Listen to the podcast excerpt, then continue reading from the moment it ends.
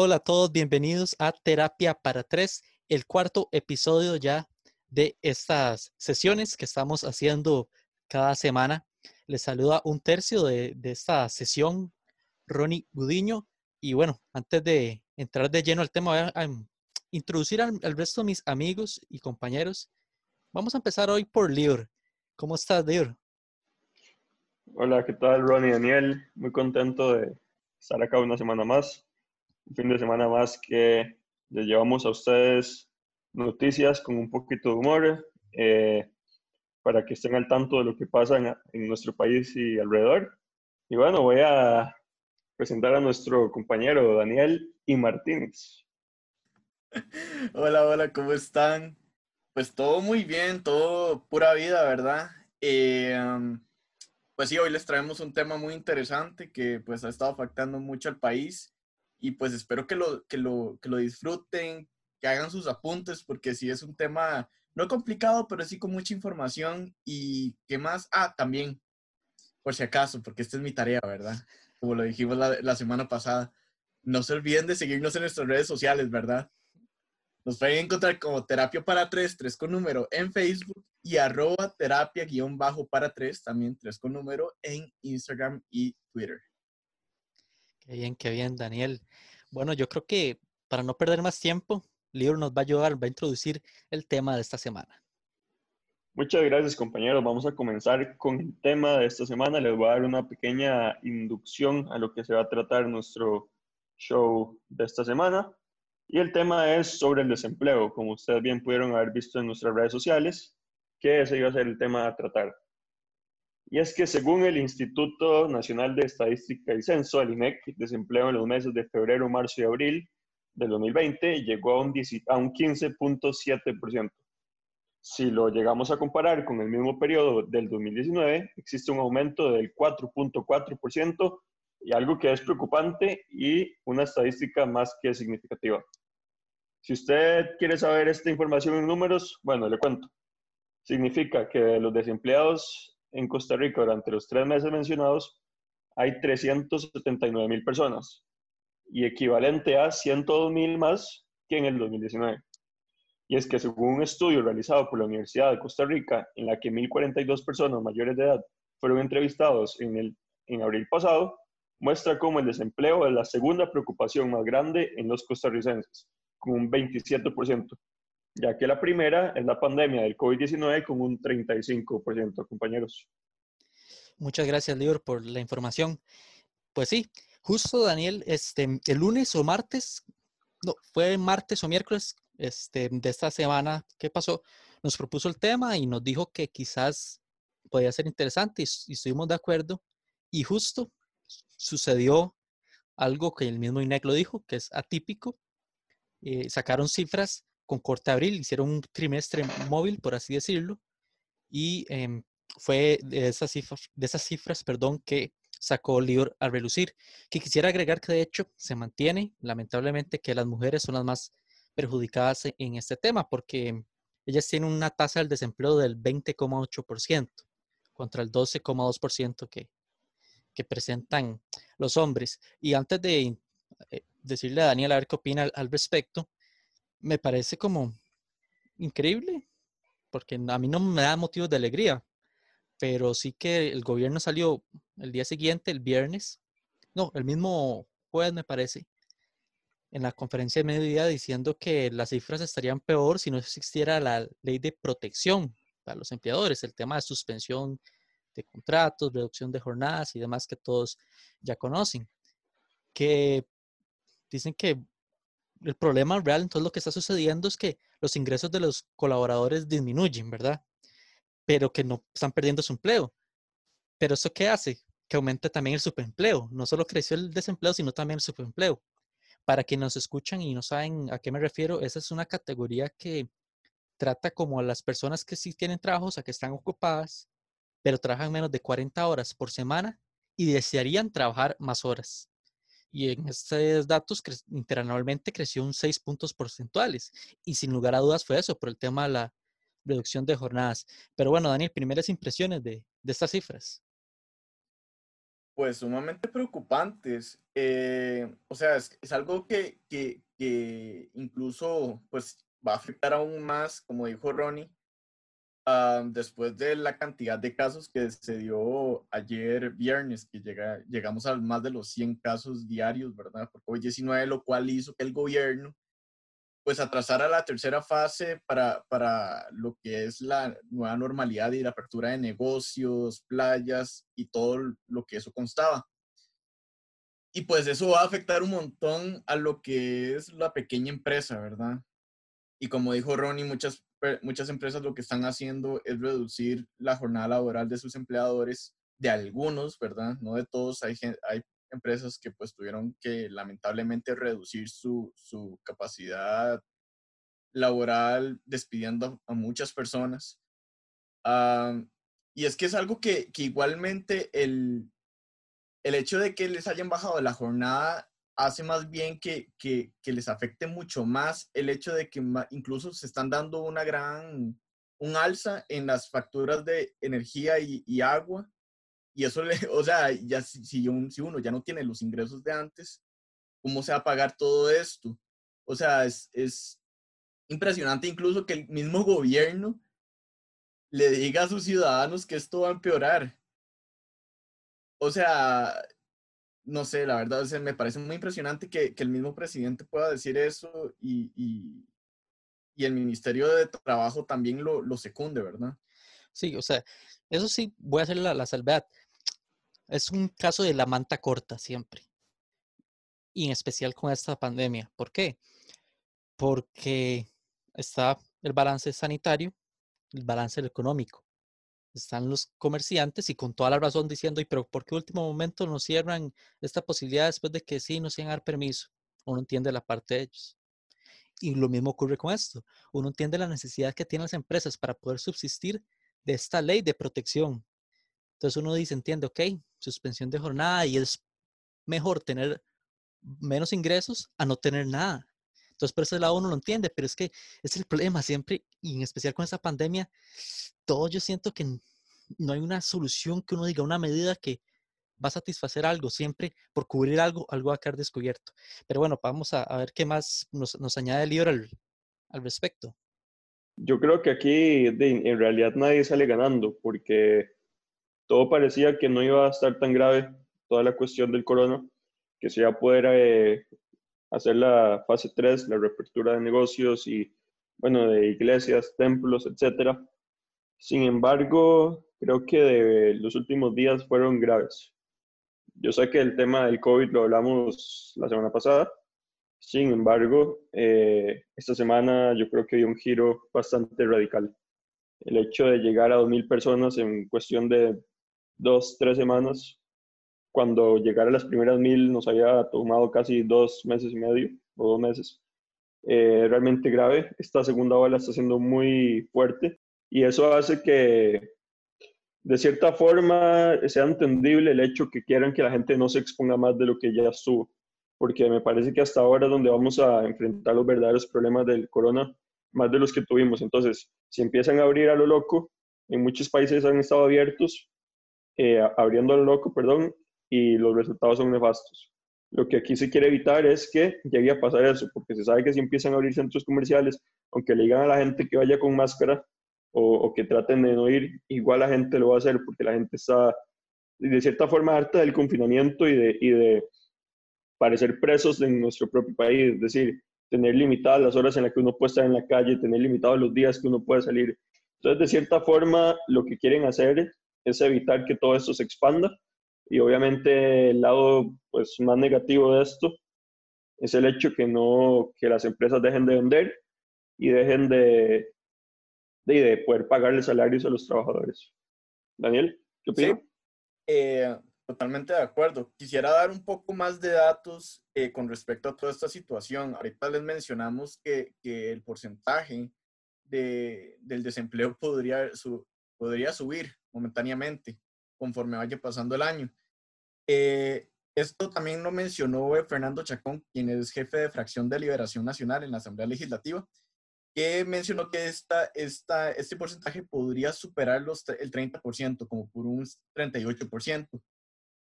Y nosotros, Costa Rica, eh, tenemos el tercer peor escenario en Centroamérica en lo que es puestos laborales por la pandemia.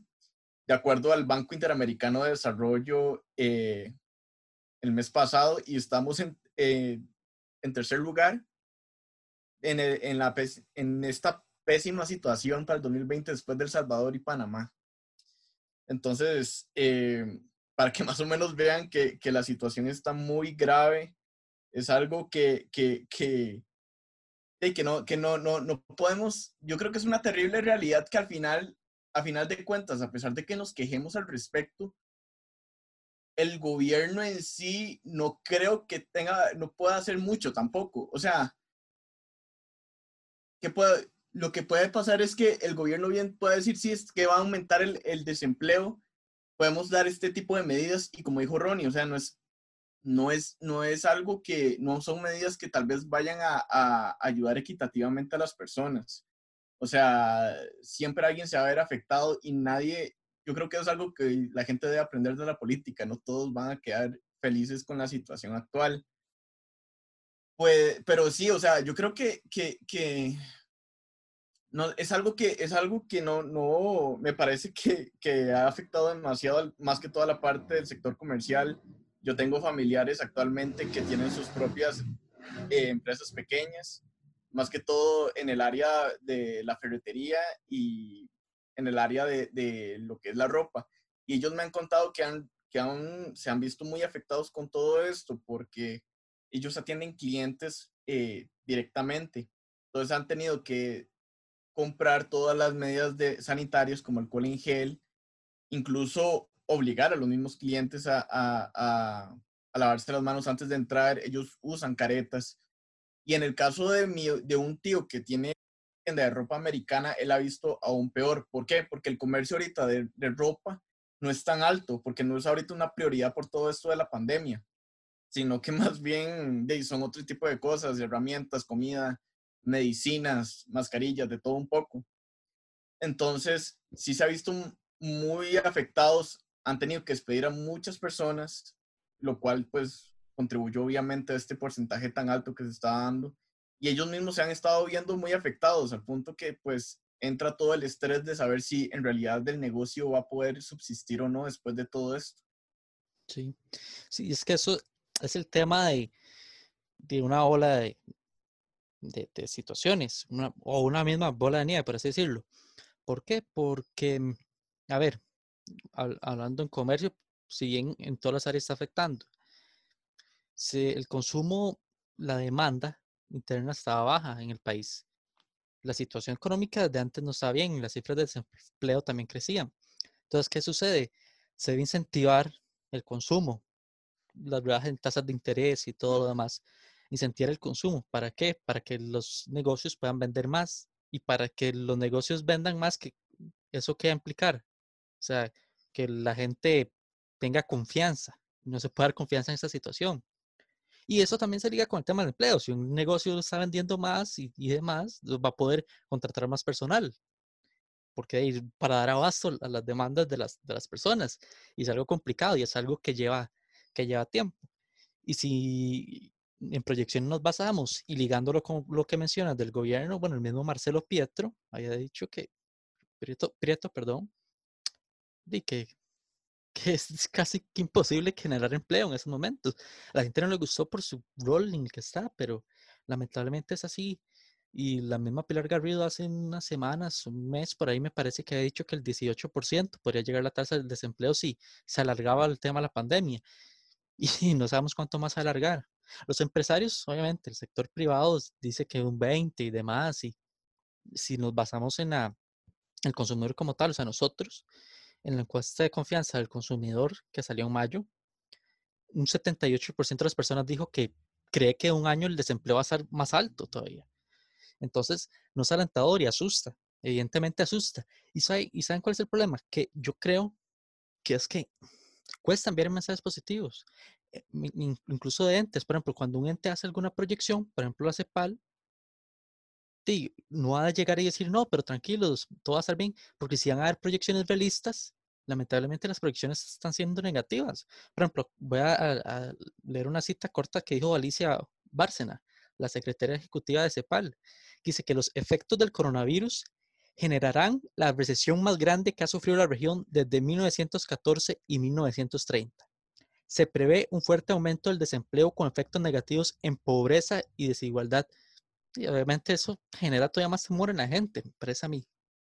Sí, claro, es que, y eso de la pobreza es algo que también, pues no lo hemos tocado, pero es algo que sí va a afectar y va a aumentar aún más. Y eso que ya era un, uno de los objetivos, para que lo recuerden, de lo que era este gobierno, era que iban a, bajar la pobreza de manera significativa. Ok, ya estamos a mitad de gobierno. Obviamente no es culpa de ellos, pero ahí llegó la pandemia. Ahora, ¿qué va a pasar? Carlos, de hecho, sí ha hecho algo como que había ya un sistema, o estoy parafraseando, pero sí que alguna estructura o algo para poder reducir la, la pobreza, ha dicho, pero hey, nadie se esperaba que sucediera esto tampoco. Yo les voy a decir algo con respecto a la pobreza. Eh, es un problema real, es un problema que obviamente se puede poner peor conforme pasen los días, los meses y los años. El problema es que la brecha entre las clases sociales ya está haciéndose bastante amplia. Los que son ricos van a ser más ricos y los que son pobres van a ser más pobres. Eh, el hecho que hayan personas que sean verdaderamente pobres, que no tengan trabajo, eh, que no tengan dinero con que darle comer a sus familias, va a generar de cierta forma que busquen lamentablemente robar.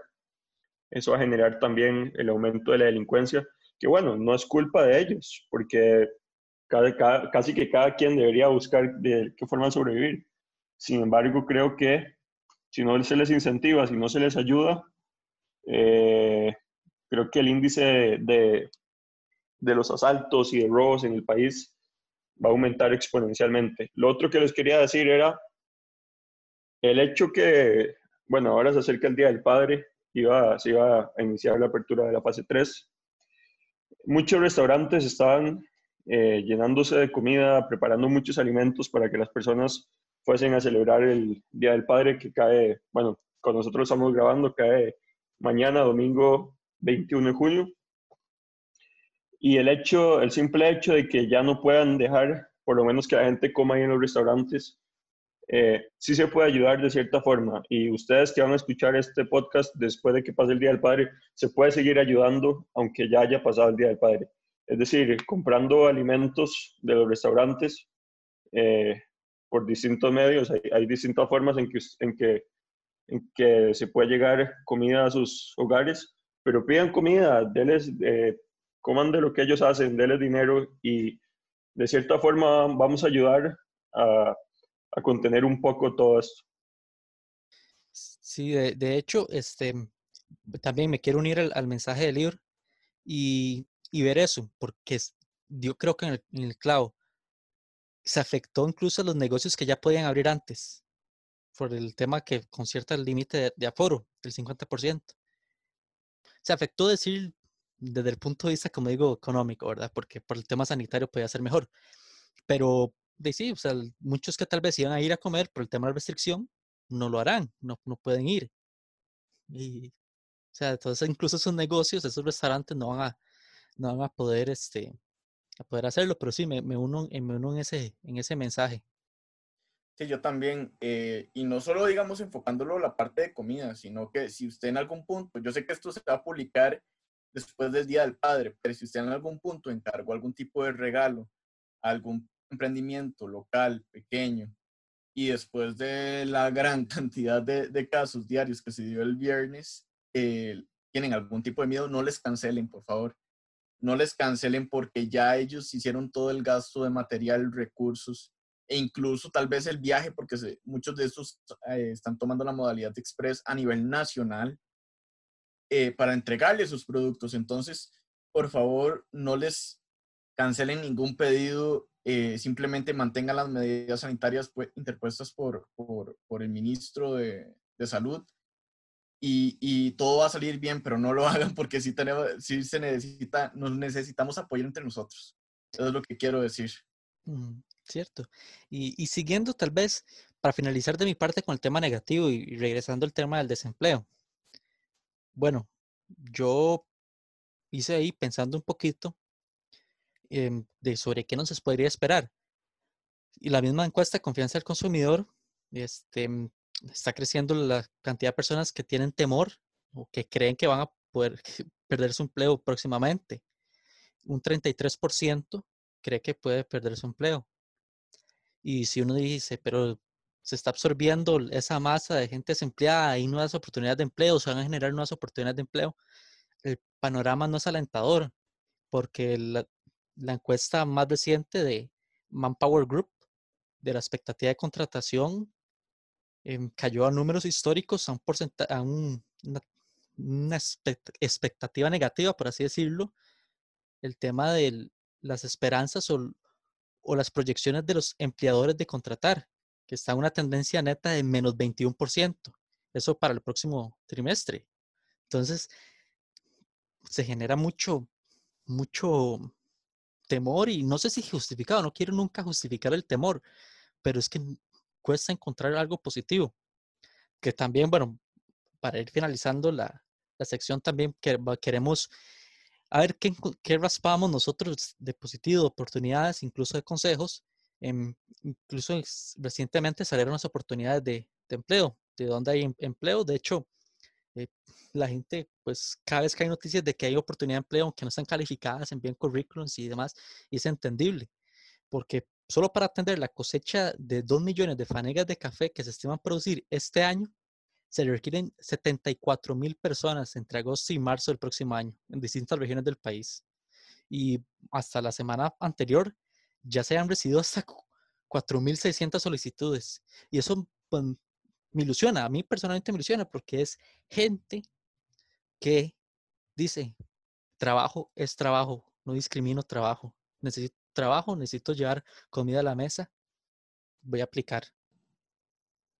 No, sí, yo también estoy de acuerdo con eso que estaba diciendo Ronnie. Eh, la verdad es que me sorprende que muchas personas pues estén, estén pues tomando en cuenta todo este tipo, este tipo de oportunidades que está dando eh, creo que si mal no recuerdo lo que es el ministro, el Ministerio de Trabajo y, Agricultura y varias empresas agrícolas, y que la verdad no están discriminando este tipo de trabajo, porque hay muchas personas que por lo general no, no aprecian este tipo de trabajo y más que todo porque pues recoger café está muy eh, fuera, o sea, los sectores son sectores fuera del gran área metropolitana.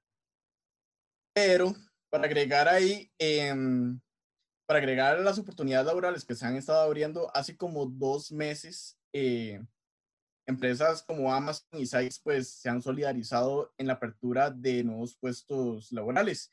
Amazon hace como unos meses abrió 2.000 puestos para lo que era la parte de servicio al, cliente en, en los call centers, ¿verdad? Y para el 17 de junio en Casa Presidencial, eh, la empresa Sykes anunció que iban a, hacer la apertura de 450 puestos eh, aquí, en las sedes de acá, más que todo ya enfocadas en el área de las ingenierías. Ahí para que lo tomen en cuenta. E incluso, eh, esto ya sí no estoy muy seguro de cuánto fue, pero también la, la empresa interamericana Concentrix ha estado eh, abriendo varias cuentas para personas que apliquen tanto para de manera bilingüe o en cuentas en español para lo que son call centers y atención al cliente exacto. De hecho, en, zona franca se ha generado mucho empleo. Incluso también retomando un poco lo del tema eh, de oportunidades, la Cámara de Exportadores de Raíces y Tubérculos habilitó la, línea, la línea 8576-2876 para las personas que estén interesadas pues, en trabajar en, en esa producción de raíces y tubérculos. Y lo del tema de eh, café, quienes tengan interés pueden enviar sus datos al WhatsApp 8675 2627 o llamar al 800 822 33. Pues, porque hay yo creo que No, yo creo que opciones hay. Es nada más cuestión de buscarlas. Si tienen cualquier duda, nos pueden preguntar a nosotros también en cualquiera de nuestras redes sociales. Eh, yo creo que el que busque encuentra, obviamente, tal vez se vea complicado, pero lo que queremos decir, queremos terminar este, eh, este tema con un mensaje positivo que eh, a pesar de, del desempleo y la pobreza y todo, sí, sí podemos salir adelante, sí se puede sacar esto. Yo creo que con la ayuda de todos, y si nos escuchan obviamente empresarios, eh, si tienen la oportunidad de contratar gente, yo creo que sería un gran, una gran ayuda ante toda esta situación que vive el país. Yo quiero terminar de mi parte, este, también sumándome de nuevo a Lior, de nuevo de acuerdo con lo que está diciendo Lior, y también con algunos consejos, así brevemente, para terminar esta, esta sección, que diversifiquen el currículum. No envíen el mismo documento a todas las organizaciones, tienen que adaptarlo según el puesto disponible. También, pues, defina un horario o un espacio y decir, como tarea, voy a meterme en múltiples sitios y opciones laborales, buscar un periódico donde salen clasificados, que se me haga rutina incluso para estar buscando, estar buscando oportunidades, estar buscando opciones. Em, incluso, pues, hay que mantenerse positivo, hay que ser resiliente, hay que ser optimista, aplicar, tener LinkedIn, eh, intentar seducir al mercado laboral, o sea, intentar buscar esas, esas maneras. No soy experto en eso, pero me parece que son consejos válidos de mi parte. Eso sería como mi conclusión. Yo concluyo con una frase que yo creo que es muy conocida con, para, en el país, que es que el que, el que busca encuentra. Eh, no dejen de buscar, si ustedes están viendo, eh, si están pasando por una mala situación económica, no dejen de buscar trabajo en lo que sea, en lo que sea, si, siempre busquen trabajo en las, por lo general muchas empresas siempre están como abiertas a, recibir currículums, ¿verdad? Eh, no significa que los van a contratar en el momento, pero eh, sigo, siempre es bueno, siempre es bueno eh, enviar los currículums y siempre seguir buscando oportunidades porque yo sé que siempre cuando uno busca va a encontrar algo que le va a servir y pues lo va a ayudar en, en, en este tiempo tan, tan oscuro que estamos pasando, ¿verdad? Sí, yo creo que concuerdo con mis compañeros y nuevamente, de verdad, el que ocupa ayuda, eh, creo que tiene que pedir ayuda porque las cosas no van a llegar solas, no van a llegar sin moverse. De verdad que voy a repetir la frase que dijo Daniel, que yo había dicho, que el que busca encuentra, porque es una situación eh, país, es una situación que obviamente pues algunas personas vivirán más fuertes que otras, sin embargo en estos momentos es para solidarizarse, para ponerse una mano en el pecho y ayudar a los que más lo necesitan. Si usted no está escuchando, eh, de verdad que puede, puede buscar trabajo, lo hay. De que significa que lo van a contratar, no, pero hay que hacer el máximo esfuerzo y dejar la mejor impresión. Eh, pero bueno, ese ya es otro tema sobre cómo llegar a una entrevista de trabajo y todo. De verdad, de nuestra parte, les deseamos lo mejor. Si están pasando un, un mal momento, eh, todo es pasajero y esperamos que, que esta situación mejore de aquí a que nos toque volver a hablar de este tema. Concuerdo, concuerdo. Y bueno, con eso finalizamos este, esa parte del programa, la parte más, más densa incluso, ya está más pesada y más, más seria. Y bueno, vamos al intermedio que Daniel nos preparó algo y luego volvemos con el bonus track.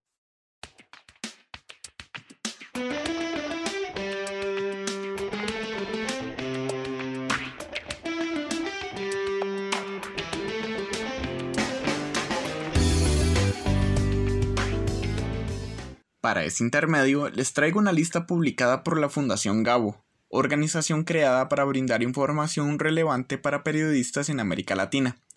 Esta lista está relacionada a varios medios que aplican al día de hoy lo que se conoce como el periodismo de soluciones. Pero antes de entrar de lleno a esta, me gustaría definir un poco lo que es el periodismo de soluciones. Bueno, yo no, sino la periodista y maestra del taller Solutions Journalism Network, Lisa Gross, quien define este tipo de periodismo como la rama que se dedica a la investigación de soluciones de problemas sociales, típicamente catalogados como insolubles o normalizados de tal manera que se les ve como algo que nunca se va a superar. Entre la lista de medios que la Fundación Gabo menciona, se encuentra la BBC con su sección World Hacks, el New York Times con su apartado Arreglos, el Boston Globe con Cosas que funcionan e incluso nombran al medio regional costarricense la voz de Guanacaste.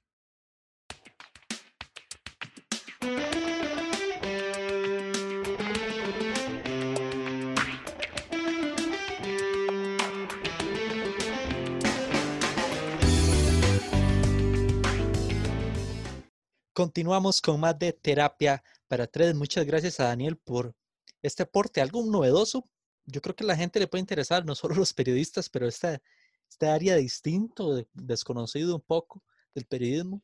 Y quiero, me surgieron muchas preguntas ahí para plantear ya que estamos en el bonus track. Pero antes quiero comentarle a Daniel de cómo fue que, que surgió el conocimiento por esta rama, por así decirlo, el periodismo. Bueno, eh, eso fue que, que, bueno, yo estaba buscando más que todo como esta semana de qué podría ser el intermedio. Eh, entonces yo sigo esta página que se llama la Fundación GAO, de las que hay medio le, introduje a la gente que, que, a qué se dedican ellos y me salió esta publicación de, de los medios, de 10 medios que ellos reconocen que aplican bien ese tipo de periodismo. Y uno de los medios, como mencioné, es La Voz de Guanacaste, que es un medio regional aquí en Costa Rica que está en la provincia de Guanacaste. Y yo me pregunté qué es periodismo de solución. Entonces me fui a buscar y me salió de hecho una, un video en YouTube de esta, de esta misma organización y me pareció muy interesante que, que, o sea, lo que es a las ramas a las que se han diversificado ahorita el periodismo, o sea, nunca había entendido, nunca había pensado que el periodismo en sí pudiera eh, plantear una solución. Muchas veces, y más a nosotros que, que, que estuvimos en, en, las mismas clases, nos plantean que el periodista simplemente tiene que informar, no, y a veces analizar, pero nunca dar como algún tipo de valor, un juicio de valor, o por así decirlo, una recomendación, porque no es en lo que estamos ahorita capacitados por algo nosotros vamos y entrevistamos a los expertos. Entonces, como que este tipo de, de, periodismo me pareció interesante y, algo que por lo general aquí en Costa Rica no se aplica. Solo como, como mencioné en la voz de Guanacaste. Sí, yo creo que esta segunda parte para muchos quizás no sea como el atractivo. Quizás los que están con ganas de estudiar periodismo o que son periodistas les puede interesar, pero yo creo que podemos comentar mucho acerca del, del periodismo en, en, esta parte, en ese bonus track de hoy. Voy a plantearles este, dos preguntas este, para que respondan ambos, pero voy a empezar, voy a, empezar con algo que los ponga a pensar. Que recientemente, ya que tienen bastantes años de hacer esto, ya ejerciendo incluso, que recientemente les surgió como algo de un proyecto o ganas que tienen que de hacer, de experimentar, ya sea un área un tipo de periodismo, un, como lo reitero, algún proyecto que originalmente no tenían estipulado cuando entraron a estudiar periodismo. No era como la razón de ser, pero que les ha surgido recientemente. Qué complejo. Bueno, yo creo que el proyecto del podcast fue parte de esto. Uh, yo de hecho, y yo lo había mencionado en episodios pasados, que yo siempre tuve desde hace como dos años la intención de, de abrir un podcast, pero aún no sabía de qué. Y es que, bueno, a mí me interesan muchos temas, pero también estaba con, con, esa, con esa mentalidad de, de, de, decir si a la gente le gusta o no, ¿verdad? Porque de, uno hace este tipo de, de producciones para que la gente lo vea. En este caso no, de hecho incluso nosotros lo dijimos, la verdad, no, si nos escuchan bien y si no, también. Pero el podcast sí fue algo que, que, que, yo tenía pensando, quería, estaba pensando en hacer uno y tal vez ya futuro, tal vez haga tal vez una parte de, algún tipo de tema, pero siempre me interesó esta forma de cómo las personas, a pesar de no estar metidas en un medio de comunicación, pueden generar contenido y de una manera que no es tan complicada. No sé, ¿qué piensan? Sí, yo, yo también pienso que más algo tipo radio, no, no tanto televisivo, porque en periodismo, para los que no saben, bueno, tenemos diferentes áreas, hay para todos los gustos está la parte televisiva, está la parte radiofónica, está la parte está la parte prensa, prensa escrita, entonces a mí sí, sí me, me, hubiera gustado algo como que sea solo la voz, ¿verdad? Porque no que nos veamos, sino tal vez algo tipo podcast, que en realidad ha salido bastante bien hasta ahora. Y sí, sí, sí, es cierto, es cierto, y me parece que que podría yo decir lo mismo, porque por algo estamos haciendo este proyecto. Pero algo que me ha surgido más recientemente, eh, yo creo que me lo fue despertando, ¿hace cuánto fue que lo vi? El, el 30 por 30 de, eh, de los documentales de ESPN, el de la rivalidad de los Lakers contra los Celtics. Que yo dije, "Mm, hacer documentales, incluso deportivos así, robustos, es algo atractivo, interesante. Y yo ya había visto unos antes, vi otros después, o sea, de diferentes empresas y demás. Y de ahí, obviamente, salió The Last Dance. Yo dije, wow, incluso a nivel local, de deporte local, y no solo fútbol. Yo me puse a escribir así una lista de temas que pueden ser interesantes así.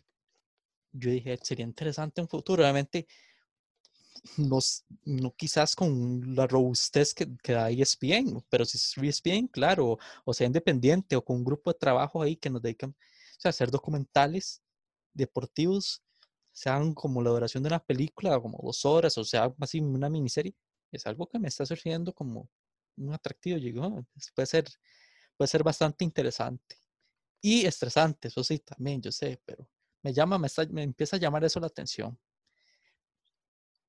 Aquí, aquí de hecho que no, no se ve mucho de ese tipo, ¿verdad?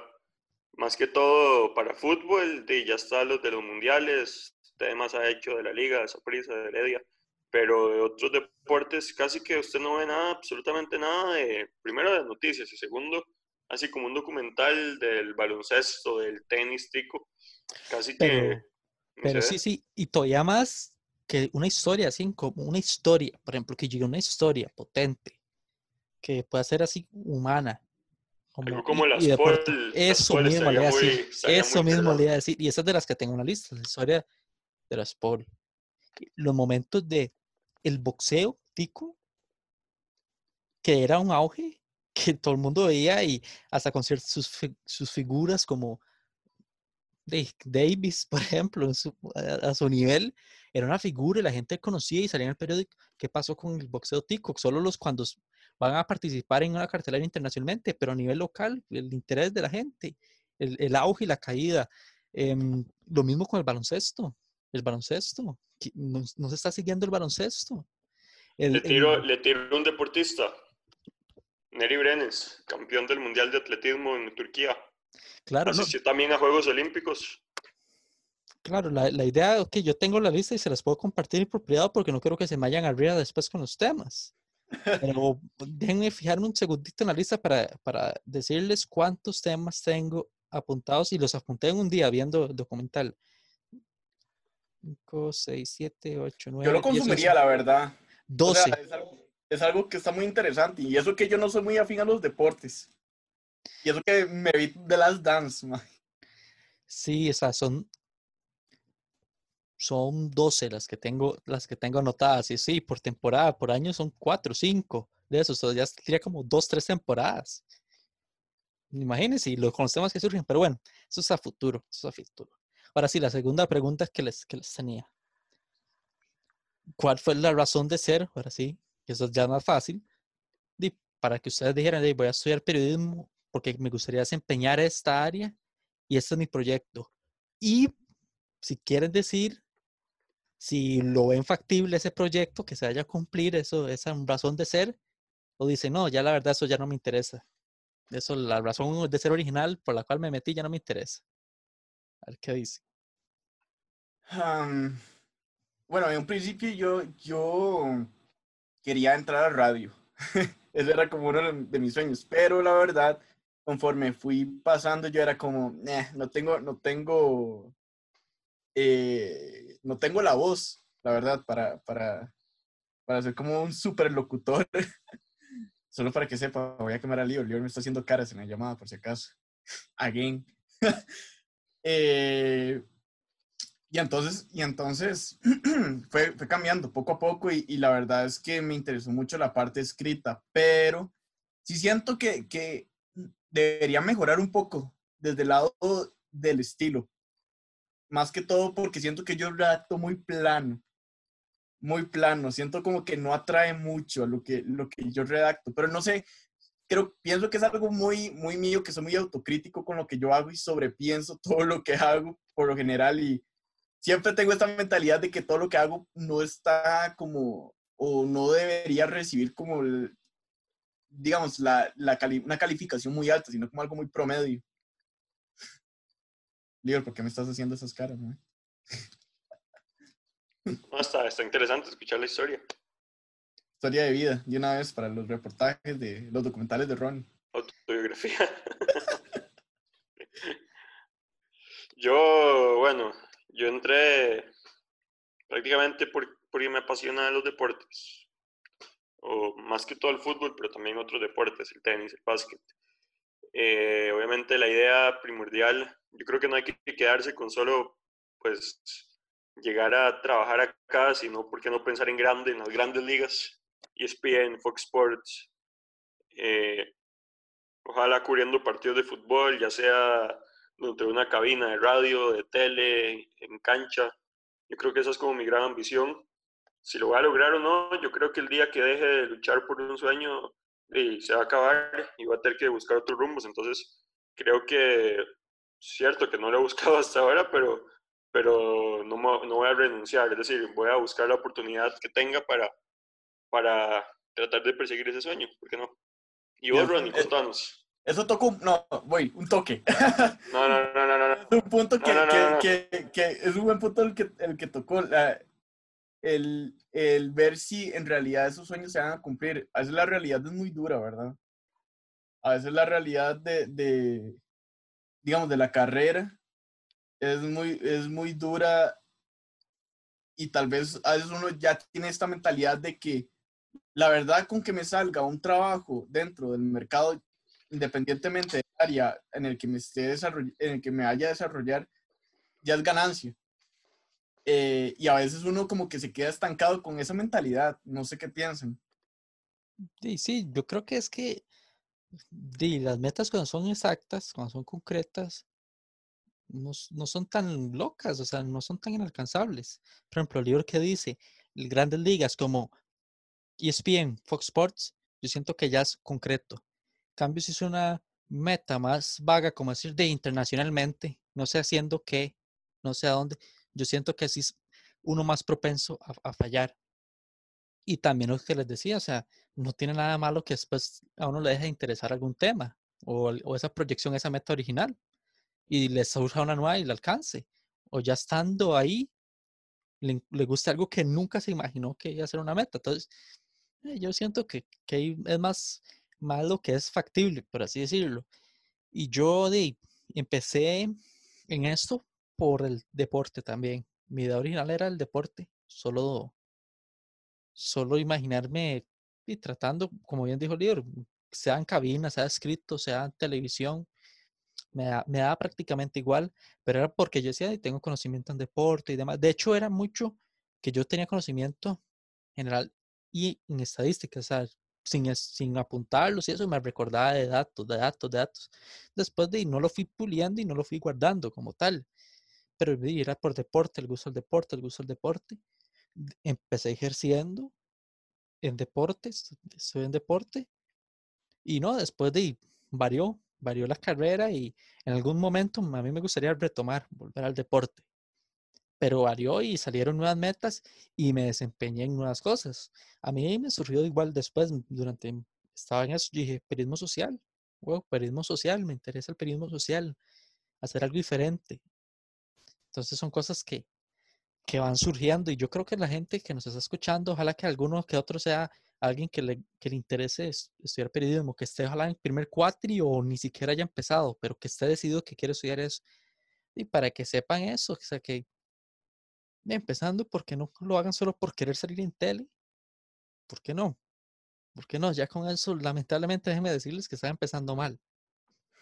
Está bien, está bien que quieran salir en tele, pero que no sea esa su meta, porque.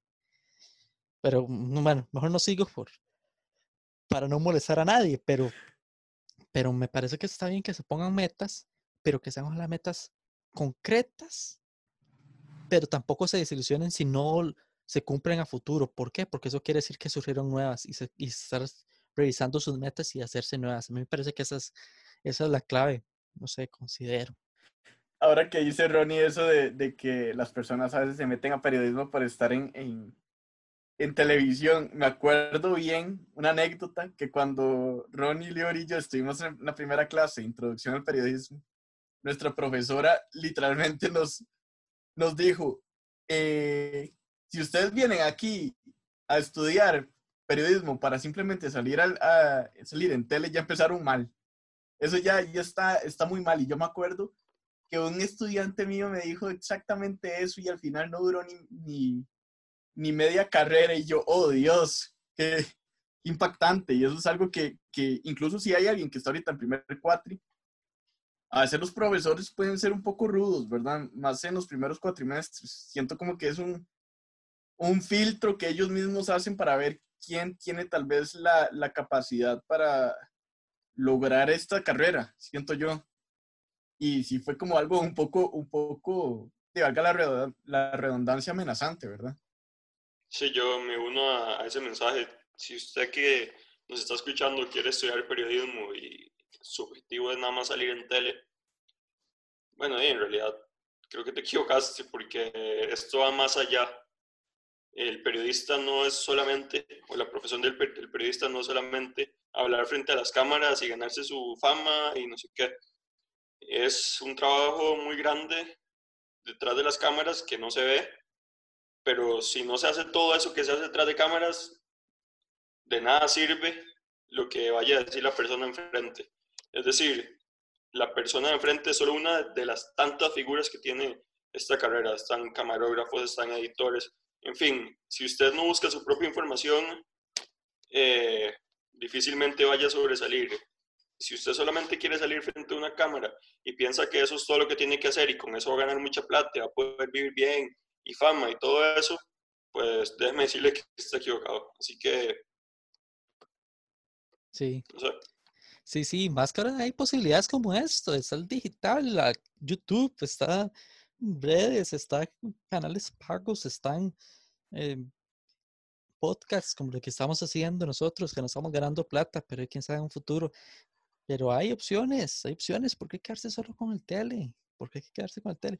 Otro cliché, otro cliché. Es que eventualmente va a desaparecer la radio y o el periodismo de los periódicos. ¿Quién dice eso? ¿Quién dice eso? No, ven que hay periódicos que sí, el físico puede desaparecer en algunos casos. Yo lo veo todavía lejano. Porque hay todavía mucha gente arraigado con, eh, perdón, arraigado con eso. Pero no en los periódicos digitales. O sea, no hay, no es como que todos los medios de, de escritos van a desaparecer. Tienen que modificarse y pasar al digital. Y la radio, de ahí, la radio no están modificando y metiendo Facebook Lives, por ejemplo. Yo siento que también hay muchos clichés, muchas muletillas y muchas creencias erróneas sobre esto que los invito a que no piensen así, que no crean eso. Y si se les ocurre otro, mm, otra vía, por así decirlo, alternativa para ejercer de que no sea estas de las tradicionales o las que hemos mencionado, mucho mejor. O sea, que sea un pionero, usted que está escuchando esto. Me parecería súper bueno, o sea, me parecería súper bueno. El periodismo se basa mucho en la creatividad. O sea, es, algo que, que, que, siempre tienen que tomar en cuenta para cuando vayan a, a, estudiar. Creatividad es el punto, pero también tiene que ser una creatividad no, no tan volada, que tengan objetivos concretos, creo yo. Eh, pero, pero, pero sí, o sea, siempre, siempre es esa, esa, esos clichés que incluso dentro de la familia lo dicen, ¿verdad? De que, de que al final los periodistas em, tal vez vayan a, ser, vayan a ser reemplazados por las máquinas. Vieras que no lo creo, no, no, no creo que sea posible. ¿Por qué? Porque entra un factor muy determinante, que es el estilo. Una máquina bien podría informarte bien, esto es lo que pasó esta semana, ya pero el estilo con que las personas, los periodistas, los, los, profesionales en comunicación lo van a conocer es lo que hace que las personas les atraiga consumir este producto. ¿Por qué se está riendo? Sí, algo de, de, libro, como siempre, algo pasa con libro. Eh, pero sí, de hecho, de hecho están hablando mucho y eso es el nuevo motivo de temor de que, uy, van a automatizar todo y vamos a tener a las máquinas o como pasó hace dos, tres años en China, me parece, con inteligencia artificial presentando las noticias. Yo siento que de aquí a que suceda eso, que nos desaparezcan los humanos como tal, antes la gente debería capacitarse en otras cosas y ver, como bien menciona Daniel, creatividad de cómo seguir ejerciendo periodismo desde otros ámbitos, ligando lo que decía Lior, que no solo es el que sale al frente, el que presenta o el reportero, pero sino también de ahí, siempre es necesario, como bien dice Daniel, el estilo y quién programa esas, esas máquinas, quién está ahí resguardando y, control de, de, los riesgos. O sea, yo siento que, que tampoco es como que de la noche a la mañana todo va a cambiar no me parece. Pero era ese libro lo que quería decir usted. A ver, está ansioso de decir algo. No, no, yo quiero tocar es un tema interesante y tal vez un poco polémico. Hoy en día cualquiera puede ser periodista sin tener que llevar los estudios como nosotros hicimos y como muchos colegas de nosotros hacen. El problema es que supuestamente el Colper para ser periodista usted no, no tiene que tener título. Entonces, básicamente, lo que, vean lo fácil que es hacer periodismo hoy en día. Supongamos que usted está caminando, no sé, en cualquier lado. Un accidente. No, no, ha llegado mucha gente, usted es de los primeros en pasar, usted no es periodista. Usted empieza a grabar, incluso mucha gente ha hecho un Facebook Live, sin, tal vez sin saber cómo hacerlo. Empieza a grabar y jugando de periodista, incluso llega a eh, pedirles entrevistas a, la gente de, de Cruz Roja, de, la policía. ¿Qué es lo que pasa? Que el periodismo puede ser tan sencillo como eso, que cualquiera lo puede hacer, o como nosotros que ya obviamente estamos más avanzados en esto y estudiados, eh, que sabemos otro tipo de cosas que solo gracias al estudio lo podemos hacer. Entonces, ¿qué opinan ustedes? ¿Que el periodismo de cierta forma se ha facilitado a, además, a las demás personas que no tienen que tener nuestra carrera para hacer lo que nosotros hacemos o creen que por todo esto de, de la tecnología que está tan avanzada, cualquiera puede hacer nuestro trabajo. Creo que hay muchos grises en eso. Lamentablemente, por ejemplo, los profesores son de extremo al otro. Unos que sí, que cualquiera y que ojalá todo el mundo haga el periodismo así, aprovechando las redes sociales, así como hay otros que a rajatabla dicen, no, es que el Colper debería eh, eh, exigir que tengan título. Entonces, yo siento que hay áreas grises ahí. Yo siento que tampoco hay que cerrarse y decir, si no tiene título, no, no, no es aceptado, no es bueno. Porque hay casos, y yo no voy a ponerme a citar, pero ustedes saben, pónganse a investigar de los mejores periodistas en la historia internacionalmente, no eran estudiados en periodismo. ¿Quiénes están haciendo trabajo periodístico y, en, tema de incluso datos, economistas que no tienen título, pero hacen mejor trabajo que, que muchos periodistas? Están los de muchos este, publicistas están trabajando en periodismo. Ok, por ese lado digo, tampoco cerrar las puertas, pero ¿qué sí es suceder? Un control de la calidad del producto. Tener título hemos visto que no significa que usted sea un buen periodista. Y no tenerlo, o sea, que si usted aprendió por sí mismo, le gustó formarse y eso, todo bien. O sea, no tenerlo no significa que usted va a fracasar. Me parece que usted debe ser bueno. Y, ok, más competencia. Y sí, hay muchos con títulos en la calle y trabajando algunos que no tienen título. Eso sí es la parte injusta. Pero entonces usted en vez de quedarse de, brazos cruzados diciendo, ah, no, es que qué injusticia, qué injusticia, y sí, no, yo tengo los títulos y es, póngase a analizar, manejo ciertas herramientas en comparación con ese que no está titulado. Mm, soy creativo, propongo, soy proactivo. Y no sé, yo, yo tiro ahí eso, yo siento que hay grises, me parece a mí que hay grises ahí. Sí, sí, sí, o sea, yo creo que ahí yo creo que el título lo que ahorita determina es, eh, igual como dijo Ronnie, el tratamiento de la información y de cómo ellos, los ellos lo están exponiendo a la sociedad, porque bien uno puede, poniendo un ejemplo, digamos, eh, que alguien, una persona cualquiera, eh, igual tomando el ejemplo del, del que hizo una, pasó un accidente, hizo un Facebook Live y a la nada ya se pone a entrevistar a personas involucradas. Y que llegue perdón que me ría, es que, es que esto es un, ejemplo que siempre nos ponen en la universidad, que lleguen a la gente que, no sé, estuvo involucrada en el accidente y le digan, ¿cómo se siente? O sea, y obviamente es algo que se ve en la, en, la misma pantalla, ¿verdad? O sea, hay perdón, Daniel, perdón, pero en televisión hay preguntas tan cliché y hacen exactamente la misma pregunta, Daniel. Yo lo que siento es que lo que siento es que uno debe decir que yo que estoy pagando una universidad y estoy estudiando eso, debería tener ventaja sobre los que no están estudiando porque a mí me van a enseñar las armas para superarlos. Pues, ya que hay conciencia cada universidad y todos se lo están haciendo y si uno también aprendió conciencia. Por eso yo siento que ahí debería estar la ventaja, dar prioridad al que tiene título. Pero si en la práctica es mejor el que no tiene título y, el que aprendió por sí mismo, porque tampoco el que solo está figurando y no el que por sí mismo aprendió y fue mejorando y que es proactivo y es creativo, de lo lamento, lo lamento. Y por eso hay casos, por eso hay casos, la verdad. Es que también siento que en sí el periodismo antes no era una carrera que las personas vieran así como que hubiera mucha preparación, que era simplemente como de personas que sepan redactar, sepan comunicarse bien y simplemente llegar a hacer entrevistas sobre ciertos temas. Fue hasta estos años que ya, que ya las personas fueron como, digamos, de los 90 para, para, para ahorita, que, que las personas fueron viendo como que si se necesitan conocimientos y conforme se ha estado evolucionando la carrera, se necesita mantener, se necesita actualizarse mucho más en herramientas y, y demás.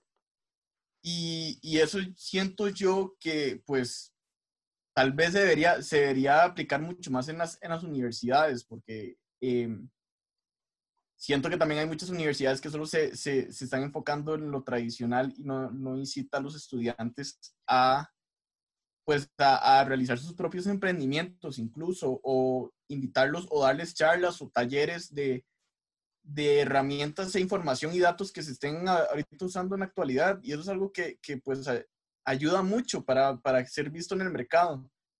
Además de que, bueno, con las, los periodistas actuales que no tienen pues título, son periodistas que pues por dicha entraron en un medio y conforme fueron aprendiendo a punta de experiencia lograron lo que son hoy.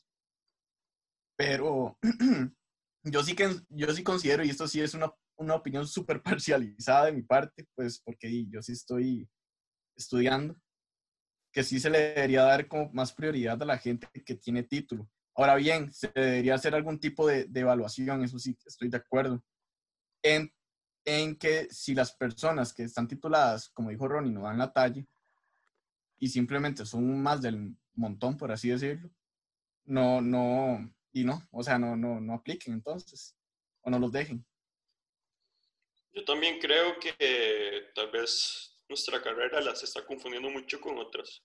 ¿Ustedes se acuerdan una vez cuando empezamos el taller de relaciones públicas que, sin decir nombres, el profesor que es un relacionista público incluso de, de cierta forma se quejó de que los periodistas están, están teniendo mucho el trabajo que hacen los relacionistas públicos y de cierta forma quiso decir como que los dejamos a ellos sin trabajo. Bueno, yo siento también que eh, es una carrera que se puede confundir mucho con otras, ya que lo que elabora un profesional de, de periodismo incluso muchas veces se puede llegar a confundir con un relacionista público. Un relacionista público puede ser de periodista y un periodista puede ser de relacionista público. Así que, ¿qué opinan de eso? Es que yo siento que, que, bueno, igual voy con una frase que dijo Ronnie ahorita. Hay publicistas incluso que están haciendo labores de periodista. O sea, en sí siento yo que las, nosotros que estamos estudiando comunicación no deberíamos vernos como periodistas, relacionistas públicos, publicistas, uh, productores audiovisuales, sino que todos somos comunicadores. O sea, de cierta manera todos somos comunicadores y todos tenemos que aprender de las diferentes ramas de la comunicación porque es lo que el mercado ahorita mismo está pidiendo. Incluso gente de mercadeo está entrando a, oficinas de comunicación. Yo el, otro día tuve, tuve una clase de mercadeo en la licenciatura. Esa es, debe ser integral. Ustedes, ahora que hablamos del empleo en la primera parte, que también se exceden, o sea, están pidiendo, muchas veces las empresas no saben ni qué están pidiendo ni qué es lo que quieren, pero dan los requisitos muchas veces. Múltiples tareas, múltiples acciones, múltiples habilidades sin tomar en cuenta las habilidades blandas. ¿Y por qué? Porque cada vez se es más amplio el ramillete, como dijo Daniel, ya no solo el que escribe bien. Entonces, yo reitero para que no se malinterprete. Sí, prioridad, si usted tiene título, si tiene estudios, prioridad.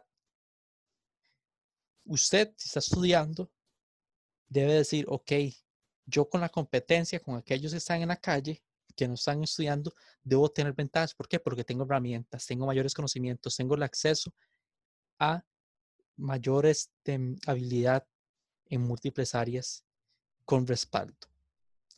Ya en la práctica, yo no le cerraría las puertas a alguien que no tiene estudios universitarios si hace mejor el trabajo que alguien que tiene el estudio. Yo no le cerraría la puerta. Por eso digo, escalón uno, primer paso, primer, o sea, prioridad, gente titulada. Para eso uno está estudiando y para eso estudié. Pero si no cumplo con las expectativas y hay alguien que sí va a cumplir y está cumpliendo y no tiene el título, de. Pero es eso. En fin, em, hay conclusiones del tema para ir cerrando. Hay conclusiones rápidas del tema. Y si, tienen, si tienen las ganas de, estudiar periodismo, háganlo.